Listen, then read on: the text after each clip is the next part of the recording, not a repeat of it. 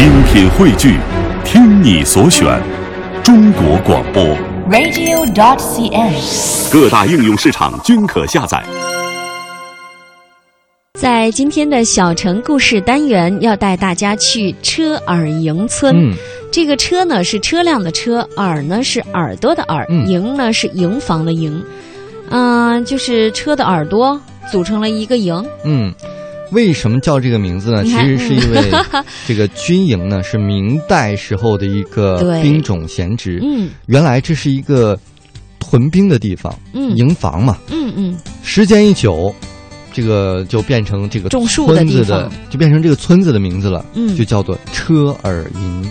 哎，刚才我说它种树还真是种树，嗯，是种植果树的。它因为它主要是山坡地嘛，你知道是盛产什么吗？嗯，盛产苹果。哎，不是嗯，姓。哦，啊、这个姓的名字还非常好听，嗯。叫玉巴达。这个姓其实在北京也是蛮有名的哈。啊。所以，我们今天要带大家去的这个村子呢，离北京市区很近，它是一个嗯京郊的小村落，嗯。呃，而且它都甚至被划为了海淀区，呃，所以可想而知这个距离很近。应该嗯开车的话，不到一个小时就可以从北京的市区到达车耳营了，所以嗯。非常适合在这个即将春暖花开的季节，大家去到车尔营一起去踏青。好了。让我们一起走进今天的小城故事，来看一看这个美丽的村庄车尔营吧。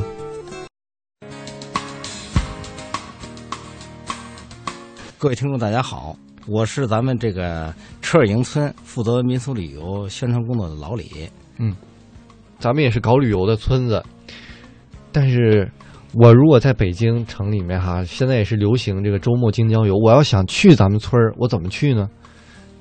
如果要自驾车的话呢，呃，只要出了城，然后北京北边有一条景观大道叫北清路，嗯顺着北清路有路标，几公里就直达车尔营村。嗯车尔营村是咱们海淀区这个最北边的一个村，再往北就是昌平了。它是在凤凰岭的这个南路，紧邻凤凰岭，而且咱凤凰岭景区的南线景区。我多久能到咱们村呢？呃，从咱们北京刚才我们来到你们来做节目，我们开车一小时，开车一个小时，一个小时从电嗯台这儿，也就是说，要是在北京城边上要是去呢，也就是用不了一小时。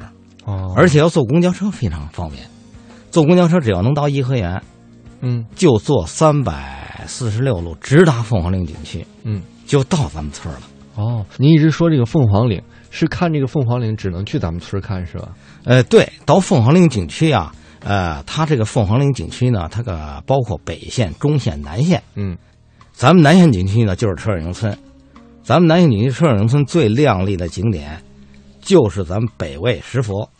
哦，北魏石佛，这是北魏那年间，离现在已经一千五百多年了。嗯而且这非常有名，是北魏年间北京市最早的石刻佛像，嗯这非常有名，名气非常大的。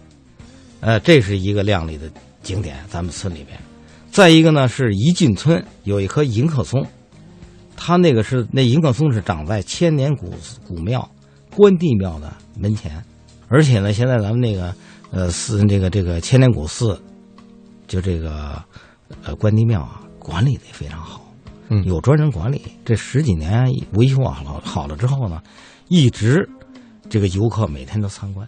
嗯哎、这是一进村的第一个景点。第二个就是咱们挨着不远，旁边就是刚才说那北魏石佛，啊，也是那个什么，那个那个，呃，北魏年间呢，北魏孝文帝当年为他祖母祝寿刻的一个石佛，前面正面是一个观音菩萨的像，后面是一百三十五个小佛，哦那非常珍贵，非那是国宝级的文物。哦啊，北魏石佛也叫这个北魏太和造像，因为是北魏太和十三年，孝文帝为他祖母祝寿建的这石佛，等于说咱们村儿藏着国宝呢。国宝。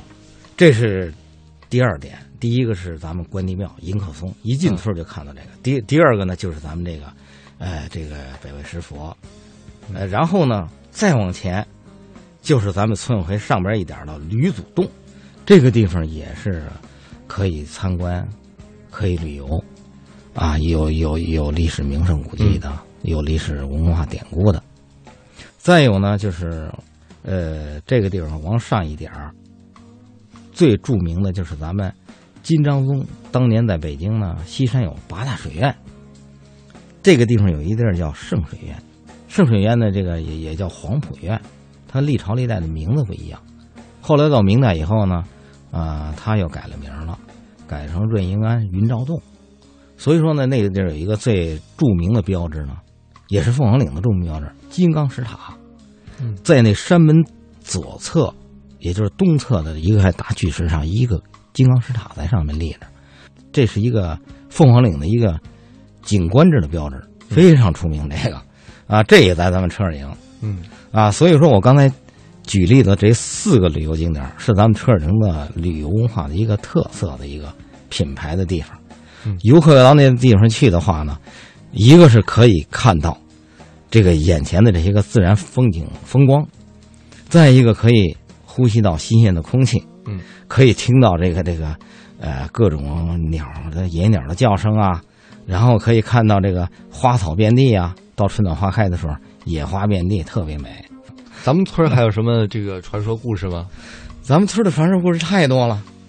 这个咱们这个车尔营村呢，为什么叫车尔营？这历史上有传说的。嗯刚才你你问我这个传说故事，首先这个村子就有传说。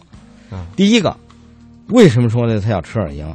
相传，在北京西山一带，在辽朝，辽朝的皇帝啊，在西山建了七十二座营寨。所谓营寨，就屯兵嗯。戍边，这个这个打仗，呃，这个预预备这个备战的地方。嗯。咱们车尔营呢，在辽朝的时候呢，作为北京七十二营寨之一，它这个营呢，不主要屯兵屯粮，它是做战车和制造兵器的地儿。嗯。车尔营。啊。啊，它当时古代打仗离不开战车，嗯。战车一个是运输粮草，运输兵器，还运输兵员，离不开战车。他这个地方主要是做战战车的。现在咱们村子一进去之后呢，就有这个石这个石刻造像，还有这墙上的浮雕，都反映这历史。嗯这是第一个，从辽辽辽朝这这七十二七十二营寨之一叫车二营。到了明代，呃，咱们最出名的就是民族英雄戚继光抗倭寇。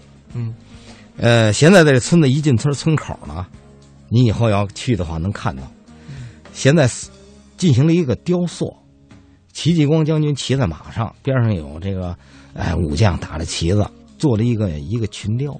嗯这是反映戚继民族英雄戚继光当年在明代的时候，还是坐战车的一个兵营，还是一个也就是兵工厂吧，坐战车打造兵器的地儿。到了明代，历史延延续，明代还是干这个，所以现在咱们这儿有一组突出的浮雕，嗯这非常生动鲜活，好多游客都在那儿照相。呃，这个也这个已经建了几年了，这个挺好的。嗯。那如果哈，我是一个特别挑剔的一个游客，嗯啊，你你光有景观不够，因为我这个北京工作这个好几天了，这个一周了，嗯特别累。我去咱们村儿，我吃什么住什么呀？咱们这配套怎么样啊？呃，这个配套设施啊也非常好。咱们村儿呢，在凤凰旅呃岭旅游区的南线呢，作为一个民俗旅游村儿，这个在咱们全市都非常出名的。等于说我去了，基本上都是住在村民家民宿，民俗可以吃吃可以住，吃的是农家菜吃的农家饭、农家菜，而且呢，呃，山野菜也有，而且柴鸡蛋、纯山鸡都没有问题，而且呢无公害，哎，这些非常好还有什么特色的美食吗？啊。特色美食烤红鳟鱼，啊，咱们有山泉水，啊，呃，这个山泉水在流子当中有红鳟鱼可以烧烤啊。那吃这块儿，我觉得应该可以满足了。那么住，刚才您说这个都是咱都是民宿哈，现在啊，咱们这个民俗这个旅游户的家里边呢，一个是卫生搞得非常好，再一个呢，有的家庭呢还保留了土炕。哦，你愿意睡土炕有土炕，你愿意睡床，咱们有床，而且屋里面有空调，哦，还有卫生间，而且呢，你要是外头到饭店吃饭，也可以跟那儿住。